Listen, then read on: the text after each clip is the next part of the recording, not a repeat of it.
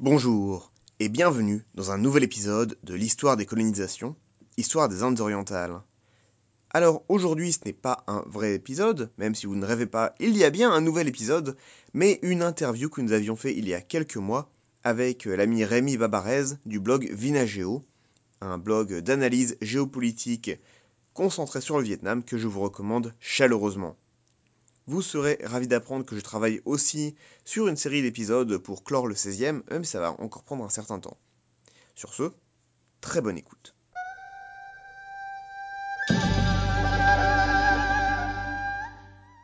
Bonjour à tous, je suis aujourd'hui avec Rémi Barès du blog Vinageo, qui est un blog de grande qualité qui s'intéresse au Vietnam. Rémi, est-ce que tu peux nous dire deux, trois mots sur qui tu es, ce que tu fais et qu'est-ce que tu as voulu faire avec ton blog? Bah, moi, je m'appelle donc Rémi Barès, j'ai 27 ans. Euh, je suis établi comme professeur de français à Hanoï, au Vietnam. Euh, j'aime beaucoup écrire, j'aime beaucoup l'histoire. Et en fait, euh, j'ai voulu euh, comprendre le Vietnam. Et c'est quelque chose qui est assez difficile parce que euh, avec, on va dire, l'histoire moderne, mouvementée qu'a eu le Vietnam, avec la guerre d'Indochine française puis américaine, euh, on se focalise beaucoup sur cette partie de l'histoire, alors que euh, le Vietnam euh, a une, une, histoire absolument passionnante. Et du coup, en suivant mon inspiration, en suivant les réactions que suscitaient mes articles, j'ai écrit plusieurs séries d'articles sur l'histoire, sur la géopolitique du Vietnam, les deux étant étant très souvent liés. Voilà. D'accord. Et du coup, ça fait combien de temps que tu fais ton blog? Ça fait un peu plus d'un an et demi maintenant. D'accord. Au début, j'étais très, euh, comment, très centré sur les problèmes euh, de la mer de Chine, enfin la mer orientale, on dit au Vietnam. Faut pas dire mer de Chine. Euh, et euh, comment de du Mekong aussi beaucoup. C'est qui sont deux, euh, qui sont deux sujets géopolitiques qui sont brûlants au Vietnam. À ce sujet, je peux recommander le bouquin, euh, je retrouverai l'auteur, mais Ma de the Mekong, qui est sur l'expédition de 1866 euh, pour remonter le Mekong avec... Euh... Ah, J'ai un gros trou, je devrais le faire à l'édition. Le type qui est mort en 73. Euh, c'est pas pour son série. Si, si, je vois... Euh, je, je, mais ça, je crois qu'il est... Tu peux le trouver sur le site de la BNF, non? Ah bon? Je sais pas, je l'avais trouvé dans un aéroport euh, en allant vers Nantes. Je l'avais trouvé dans un bouquin dans une dans une librairie ici. Euh, en tout cas, très... le, le, le rapport officiel, c'est ça? Bah c'est le c'est un livre sur le rapport officiel où en fait il retrace toute l'expédition qui a été euh, ah. absolument infernale avec euh, toutes les considérations justement géopolitiques actuelles et c'est ça se lit assez rapidement. Euh, je te retrouverai euh, je te retrouverai le livre parce que je l'ai euh, je l'ai dans l'autre pièce. D'accord. Oui ben je pense que le rapport j'ai déjà j'ai le rapport j'ai déjà acheté un œil dessus mais bon comme c'est un truc qui est un peu administratif c'est un peu c'est très indigeste. Oui je on connaît les rapports administratifs coloniaux. du coup euh, nous, la prochaine série qu'on va faire dans le podcast, ça va être sur l'arrivée des Portugais en mer de Chine et les premiers rapports entre Europe, Vietnam et Chine. Quand je t'ai contacté, tu m'as dit que en ce moment tu travaillais effectivement sur un sujet similaire, mais en revenant encore plus loin que les Portugais, et que pour toi les premiers contacts avec le Vietnam revenaient à Marco Polo. Donc, ou même avant. Même avant, en fait, bon, c'est peut-être un abus de langage de dire ça, mais euh, ce qu'on appelle Aujourd'hui, le Vietnam, en fait, enfin le, le, berceau de la civilisation euh, vietnamienne, qui est euh, le comment le le delta du fleuve Rouge, à ce moment-là, faisait partie de la Chine des Han. Et à ce moment-là, il se trouve que bah, la Chine des Han commerçait avec euh, l'Empire romain via les réseaux, les routes commerciales qui avaient été installées par le, le, les campagnes asiatiques d'Alexandre le Grand. Les, les Romains connaissaient la soie, les Romains connaissaient la soie. Il y a même plusieurs euh, auteurs, des philosophes romains qui se plaignaient de, de ce qu'était la soie parce que c'est quelque, c'est, c'était un, un tissu qui était, selon eux, qui était destiné à un peu, comment dire, décadent. Pervertir, voilà, c'était décadent en fait. C'était déjà décadent la soie à ce moment-là. Voilà.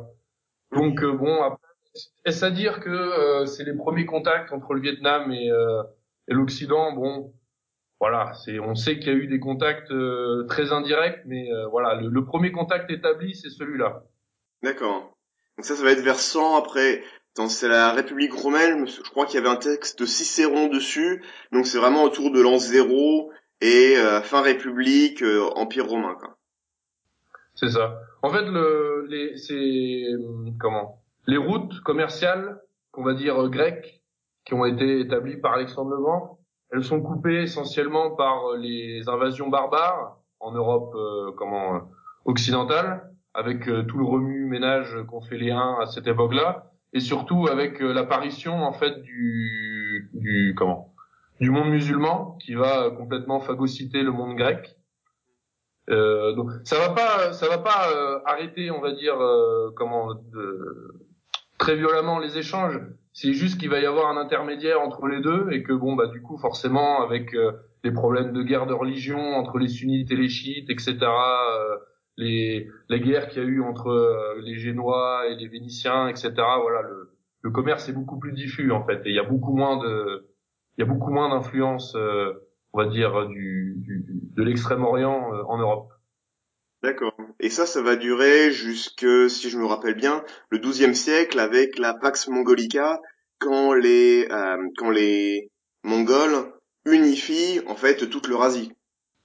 Exactement, ouais, c'est ça. C'est euh, le rétablissement des euh, comment des des routes commerciales et c'est de, de cette paix que dont profite comment Marco Polo qui lui en fait vit sous, à l'époque de euh, Kublai Khan, qui est le petit-fils de Genghis Khan et euh, qui est le dernier grand Khan en fait. Euh, c'est le, la période de Marco Polo, c'est juste avant le, le démantèlement de l'empire, du gigantesque empire mongol en quatre en quatre entités.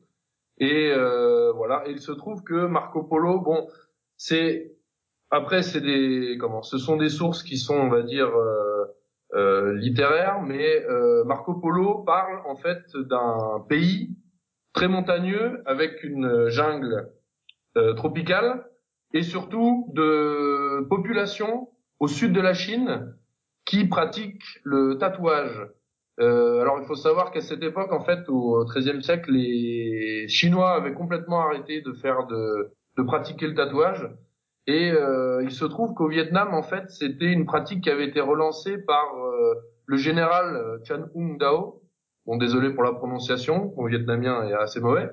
Euh, et euh, le comment le ce général là est en fait celui qui a défait purement et simplement les Mongols en lors de leur deuxième campagne et pour galvaniser les troupes pour le, le moral, pour l'unité de l'armée. En fait, il s'était fait tatouer beaucoup, beaucoup de, de, de, choses sur les bras, euh, sur un peu n'importe où, en fait.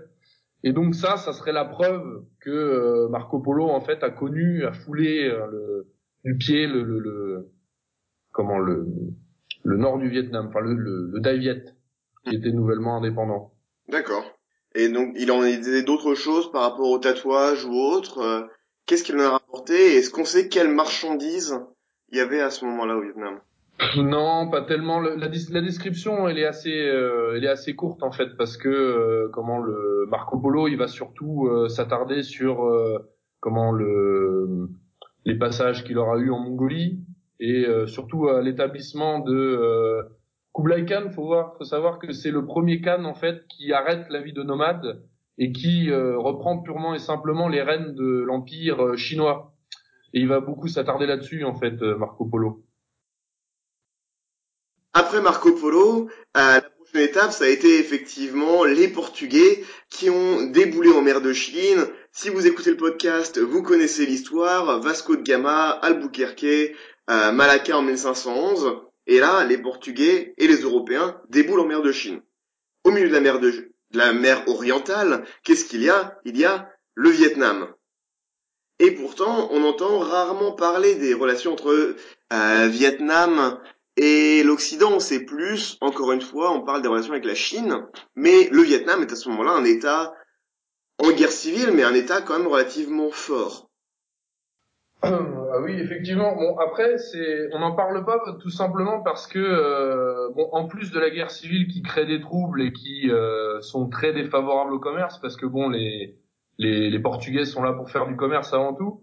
Euh, c'est aussi parce que, euh, au final, euh, c'est comment le Vietnam, c'est un, une enclave, c'est continental, donc c'est très difficile à défendre. C'est plus difficile de défendre les forts ou des ports qui sont installés sur le continent par rapport euh, à l'Asie du Sud-Est qui est insulaire en fait.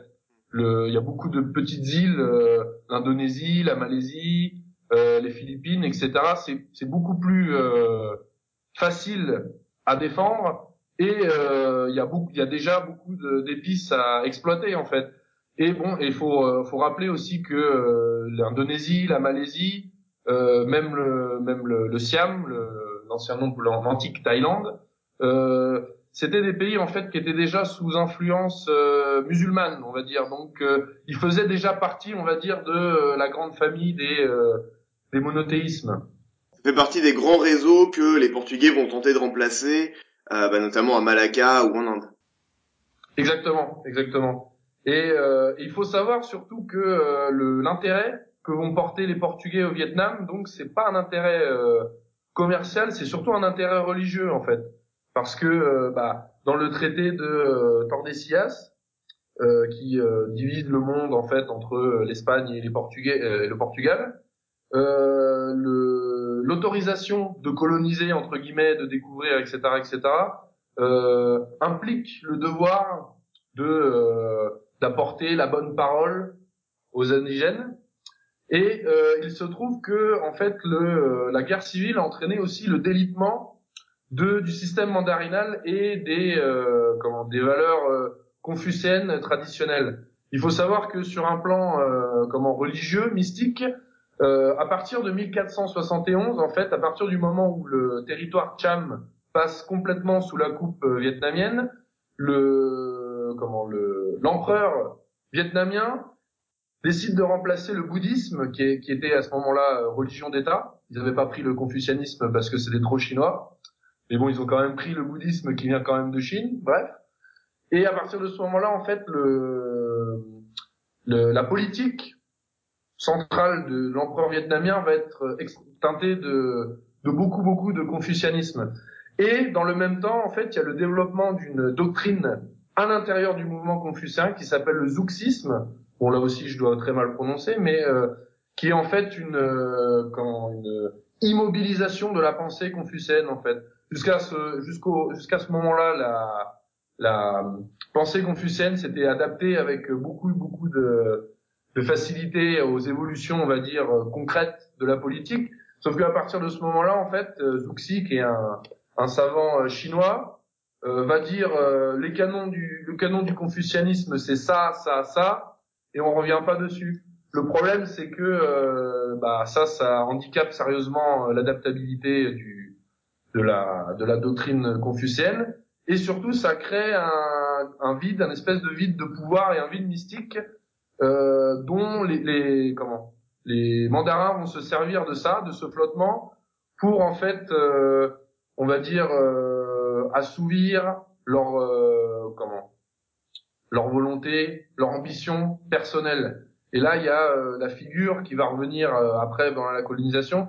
Ça sera la figure du mandarin cruel arriviste et opportuniste. Et euh, quand les catholiques arrivent, en fait, à ce moment-là, les Vietnamiens se convertissent assez facilement parce que on change en fait euh, une mystique qui est euh, extrêmement oppressive sur le plan social, c'est-à-dire euh, la communauté est très très forte, peu d'individualisme, et on passe sur une religion de salut individuel, en fait, et euh, qui est très qui, qui plaît beaucoup euh, surtout à la paysannerie pauvre euh, du Vietnam en fait.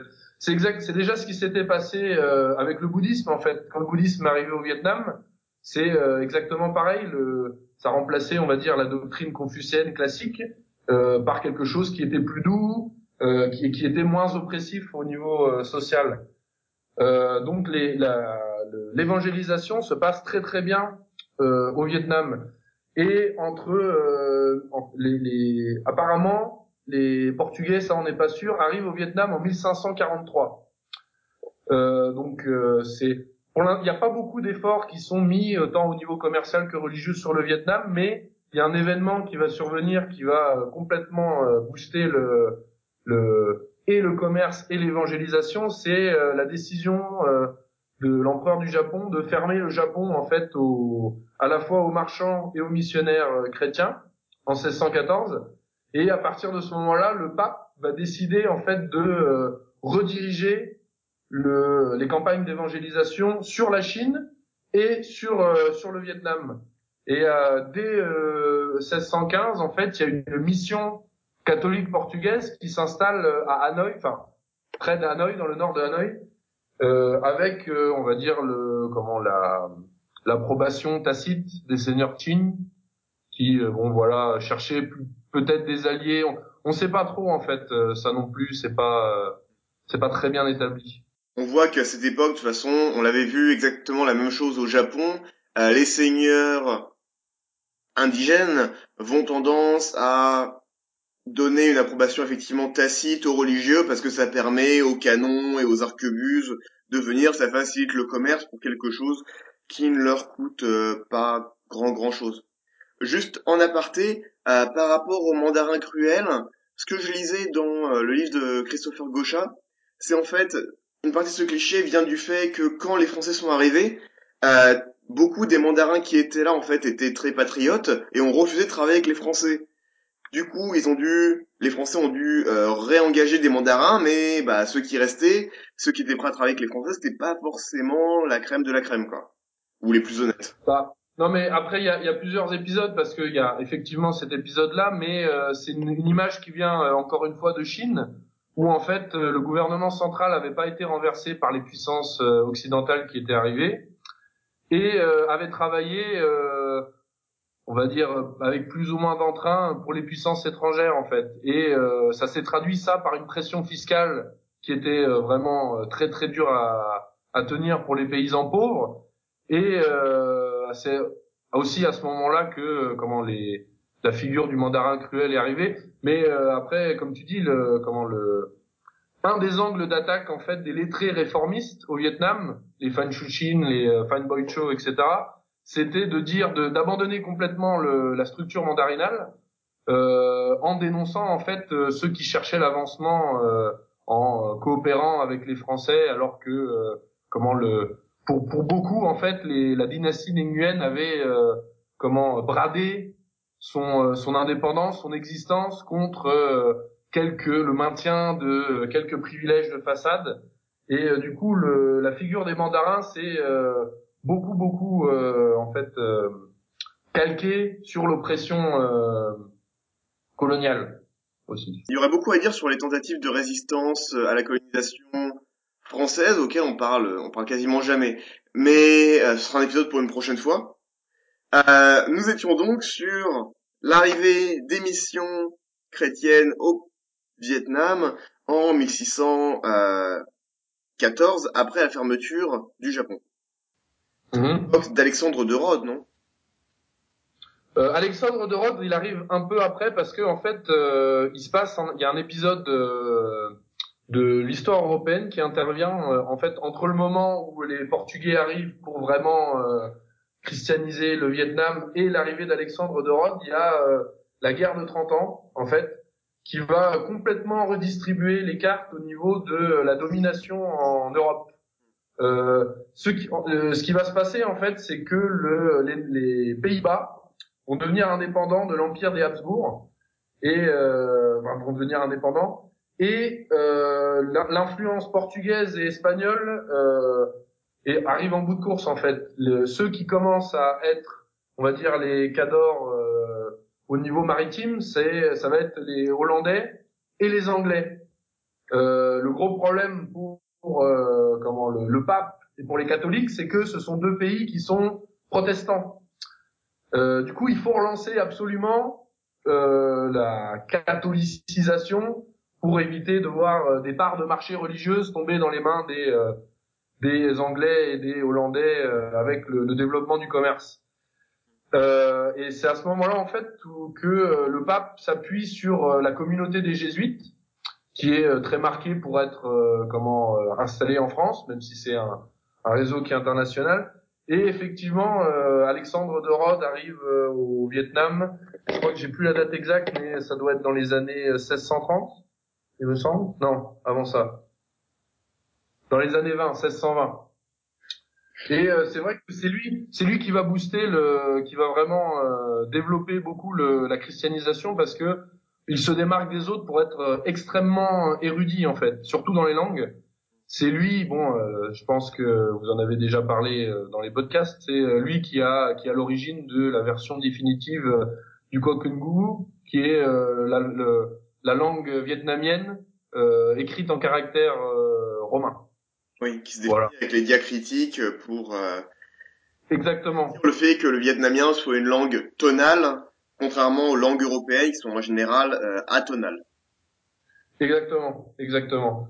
Et euh, il va réussir un certain nombre de il va c'est lui qui va opérer le plus de conversions.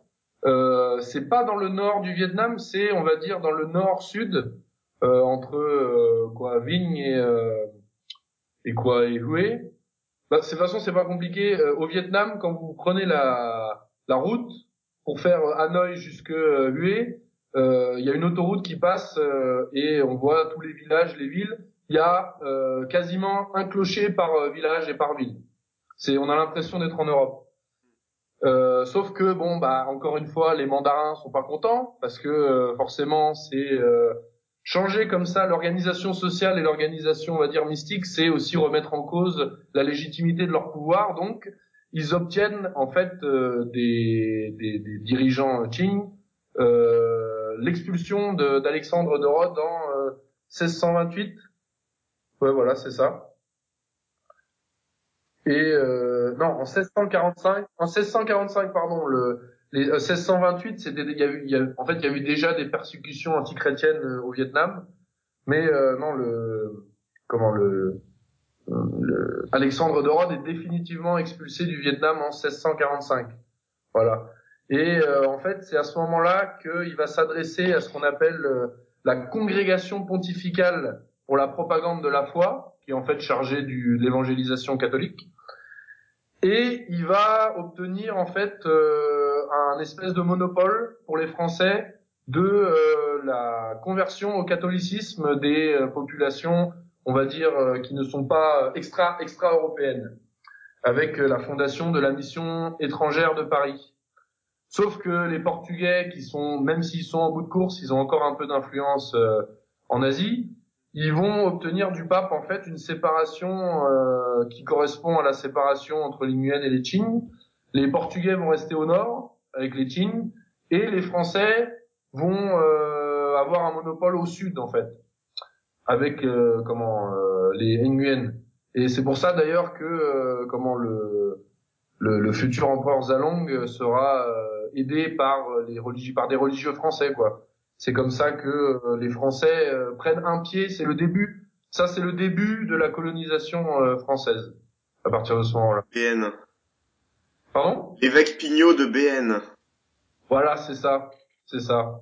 Parce que ouais, bon, ça après c'est les détails, mais il y a deux vicaires apostoliques euh, qui sont euh, dépêchés en fait à la demande d'Alexandre de Rhodes, parce que Alexandre de Rhodes en fait euh, les Portugais ont obtenu du pape qu'il ne remette plus les, pieds au Vietnam, pour le dire à quel point il l'aimait, et euh, je crois qu'il va mourir en Perse en 1660, euh, sans avoir revu le Vietnam. Il pas être content. Oui, il a, il était revenu d'ailleurs par la voie terrestre, parce que on l'a complètement écarté en fait. Effectivement, quand il est parti, c'est pas juste tu rentres à la maison, c'est tu rentres à la maison par le chemin le plus long possible, en espérant qu'il meure en route. Ça doit être euh, justifié euh, par euh, peut-être la rédemption des péchés, je sais pas. Je, je suis sûr qu'il y a qu'on peut tordre la doctrine catholique pour justifier tout ça. Malheureusement, quand il s'agit des intérêts bassement matériels, tout le monde a une seule et même religion. euh, du coup, là, on est quand même avec une euh, environ 10% de la population vietnamienne qui est convertie à cette époque-là, c'est ça? Et plus dans les basses classes. Euh, c'est assez intéressant effectivement de, de voir cet aspect. Et là, parce que je me suis souvent posé la question de pourquoi la chrétienté avait été avait connu un tel succès, même si c'est pas euh, toute la population, mais quand même un tel succès euh, dans le dans la population du Vietnam en si peu de temps. Quel était le succès, si tu sais, dans les cours des Chin des Nguyen? Est-ce qu'il y a eu des chances qu'un empereur se convertisse euh, comme euh, comme Constantin Non, c'est euh, le en fait le comment le, le au début, comme tu disais, c'était surtout dans une guerre civile. En général, c'est toujours le moyen pour les puissances extérieures de gagner de l'influence dans le pays. Et euh, en fait, les, les, les, deux les deux rois, on va dire, des Qin et des Nguyen, euh, ont vu les, les occidentaux arriver et ont vu des avantages qu'ils pouvaient en tirer, mais ils se sont vite rendus compte en fait de la mauvaise influence que euh, qu'avaient les comment qu'avaient les, les, missionnaires catholiques euh, pour le, leur euh, pour leur loyauté envers le comment envers le l'empereur. Parce qu'il faut savoir que euh, c'est le même problème qu'il y avait avec les chrétiens euh, à l'époque romaine en fait. C'est que euh, le comme pour les chinois l'empereur vietnamien c'est le fils du ciel d'accord? C'est le point de liaison entre le ciel et les forces terrestres. Et les missionnaires catholiques interdisaient aux nouveaux convertis de prêter serment on va dire à l'empereur en tant que figure divine. D'accord? Et bon, bah à partir de ce moment-là, on peut très bien comprendre que les mandarins et les empereurs aient pris peur euh, de voir les, les masses laborieuses euh, comment euh, se comme ça se, se, se, désunir complètement de la tête du gouvernement, quoi. Surtout qu'en fait, à ce moment-là, il y avait déjà beaucoup beaucoup de révoltes paysannes qui, qui ont été très durement matées parce que la la guerre civile au Vietnam a quand même beaucoup touché au niveau famine, au niveau impôts. Euh, les populations euh, les plus euh, les plus pauvres en fait. Oui, vers 1630-1640, c'est le moment où la guerre civile entre les Qin au nord et les Nguyen au sud reprend. de calme, non? C'est ça. Après, c'était, c'est, c'est, moi, c'est une, période que je connais pas si bien que ça en fait, mais il y a des escarmouches apparemment, c'est des guerres de faible intensité déjà, mais ouais, c'est ça à partir de c'est à partir de quelle date? J'ai oublié de noter.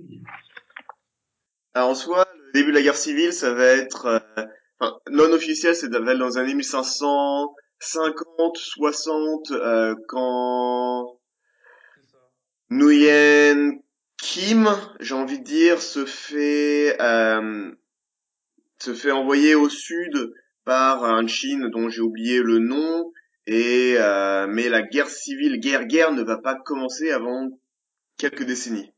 J'ajouterais juste la note qui est assez intéressante dans le rôle justement des Européens, que euh, on sait que les Nuyen, qui avaient une base démographique moins importante que les Chines, ont été capables de résister notamment grâce à leur artillerie, qui était très puissante et beaucoup plus puissante que les Chines. Et cette artillerie avait été développée justement par un métis portugais, euh, qui s'appelait euh, Jao da Cruz, euh, Jean de la Croix et qui opérait pour les Nuyen, mais c'était pas un portugais, c'était un métis portugais. Et euh, justement, ça revient sur nos discussions avec qu'est-ce que les Européens apportaient à ça, mais c'est effectivement un jeu dangereux pour la même raison que les jésuites s'étaient fait expulser de la cour de l'empereur de Chine quand l'empereur de Chine avait appris que bah, les chrétiens avaient un autre seigneur temporel que lui qui était le pape. Et effectivement, les seigneurs ne pouvaient pas euh, ne pouvaient pas l'accepter.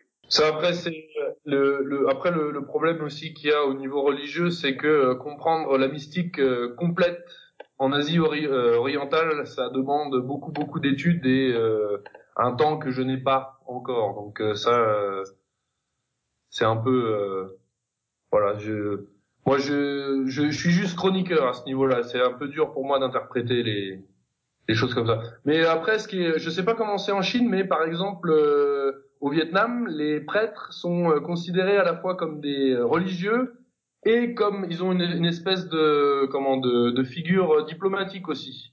Le Vatican étant un État constitué, le euh, les, les, prêtres catholiques ont aussi sont aussi des représentants de l'État de l'État du Vatican en fait. Ils ont une double casquette. Encore de nos jours? Ouais, encore de nos jours, ouais. Ah, ça c'est très intéressant. Même les prêtres euh, vietnamiens. Euh, ouais, ouais, même les prêtres vietnamiens. Après, c'est pas, ils ont pas le statut d'ambassadeur, etc., etc. Mais il y a, euh, on va dire, il y a une espèce de méfiance du, bon, bah surtout depuis que le Vietnam est devenu communiste, qu'il y, a une, y a une méfiance à l'égard des, des catholiques. Bon après, et c'est surtout les, les ceux, qui sont, ceux qui parlent le plus franchement au nord, ceux qui parlent le plus franchement de politique et qui sont, on va dire, assez rebelles, c'est les catholiques. Hein. Moi, je, y a là-dessus, il y a aucune aucune ambiguïté. C'est les catholiques qui sont euh, très souvent les plus critiques au Vietnam du gouvernement.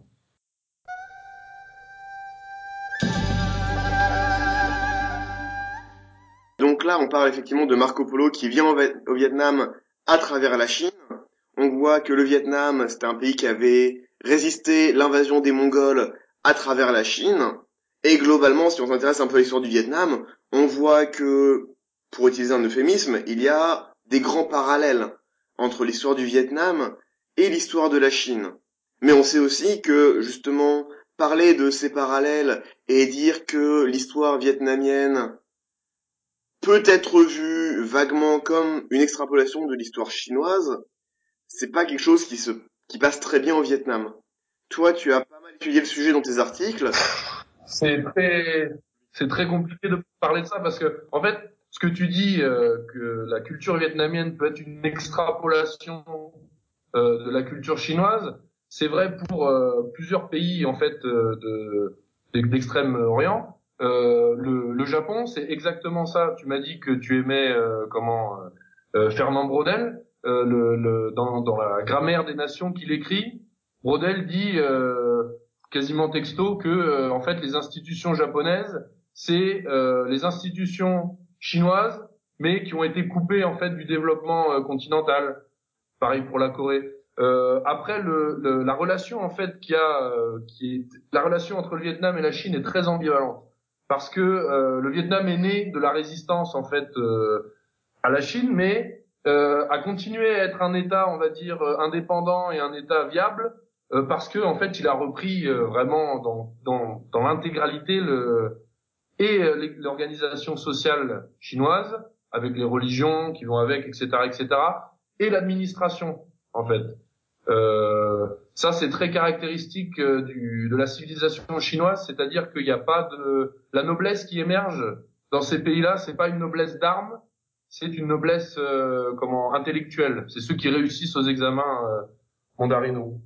Et ça, bon, ça c'est vrai que c'est un marqueur très fort de, on va dire, de la parenté entre le, le Vietnam et la Chine parce que le système mandarinal va euh, se poursuivre jusqu'à euh, 1900, euh, 1954 euh, avec l'abdication de Bao Dai. La hiérarchie, on va dire, des, des, rôles dans le système confucien donne l'avantage aux mandarins. En fait, les mandarins peuvent être soit des administrateurs, soit des militaires. Sauf que, euh, le, le, les, leur recrutement se fait euh, exclusivement sur euh, comment? Exclusivement sur euh, examen, en fait. C'est ça. Après, c'est sûr, il y a des épisodes, surtout au Vietnam, il y a des épisodes guerriers où il y a des gens qui émergent comme ça et où c'est eux qui remportent le leadership parce que bah il y a personne d'autre quoi. Et après bon, le, le l'institution mandarinale va aussi connaître beaucoup de tourments en fait parce que euh, ça va se, comme tu dis, ça va se doubler avec euh, les actions militaires. Et c'est ça en fait qui va euh, créer la guerre civile entre les les Nguyen et les Qing. C'est parce que l'extension du Vietnam vers le sud en fait va créer de nombreux comment de nombreuses on va dire principautés de seigneurs qui ont une clientèle politique et qui ont les moyens financiers et militaires de s'opposer au centre du Vietnam en fait.